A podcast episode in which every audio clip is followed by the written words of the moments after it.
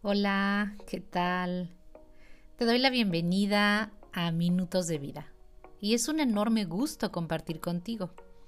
Este es el episodio número 7.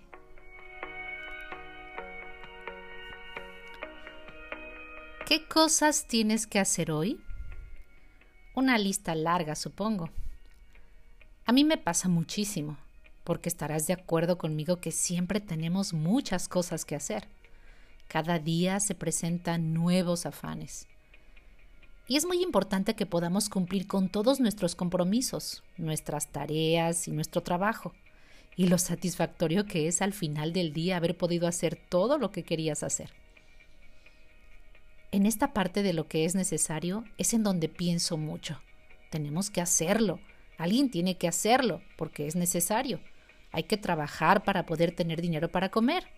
Dirán sobre todo los hombres y mujeres jefas de familia. ¿Y qué tal las tareas de casa? Hay que lavar la ropa, necesario para tener que ponernos y es necesario que alguien limpie la casa y que compre el súper y haga la comida y etcétera, etcétera y muchos etcéteras. Yo concentro mi atención y mi enfoque en estas cosas. Es necesario y le doy la debida importancia.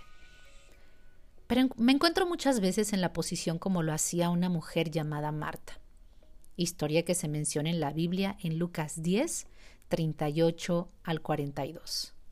Esta mujer Ah, Marta está muy ocupada, porque acaba de llegar Jesús de visita a su casa. ¡Wow! Y con todo lo que tiene que hacer, que es necesario. Sí, lo es, porque alguien tiene que cocinar, acomodar la mesa y tantas cosas. Es necesario. Sin embargo, cuando ella se queja de su hermana con Jesús, esperando posiblemente recibir aprobación por lo mucho que hace y de cómo su hermana está solamente ahí nada más sentada junto a él.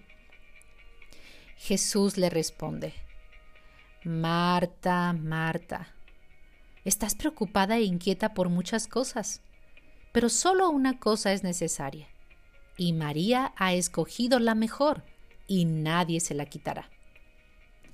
Quiero pensar que Marta deseaba complacer a Jesús, hacerlo sentir cómodo, hacerle sentir bien recibido y darle toda la mejor atención.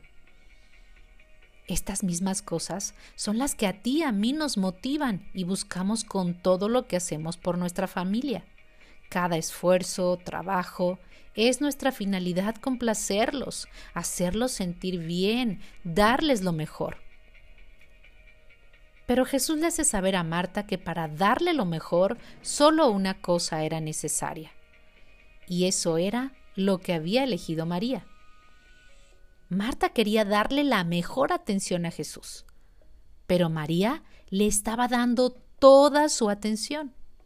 Era escucharlo y estar con él. Y eso mismo es lo que alguien espera de ti. Tus padres, tu hijo, tu pareja, desea tu atención. Desea que estés y que lo escuches, aunque sea unos pocos minutos. Jesús dijo, María eligió la mejor parte. Se trata de una elección. No significa que dejemos de hacer las cosas que son necesarias. Se trata de identificar el preciso momento cuando hay alguien que está esperando de nuestra atención y poder dejar todo lo demás por necesario que sea. Que te aseguro que esas cosas seguirán ahí, esperándote. Esto he aprendido y me pasó justo esta semana. Con una gran lista de cosas pendientes, se me presentó en muchas ocasiones elegir mis ocupaciones o cuidar a mi nieta, mis ocupaciones o ayudar a mi hija, mis ocupaciones o escuchar a mi esposo, mis ocupaciones o animar y orar por una amiga, etc. Las enseñanzas dadas a María no las sabemos porque no están registradas en la Biblia. Pero qué difícil que Marta, estando tan cerca, se las perdió.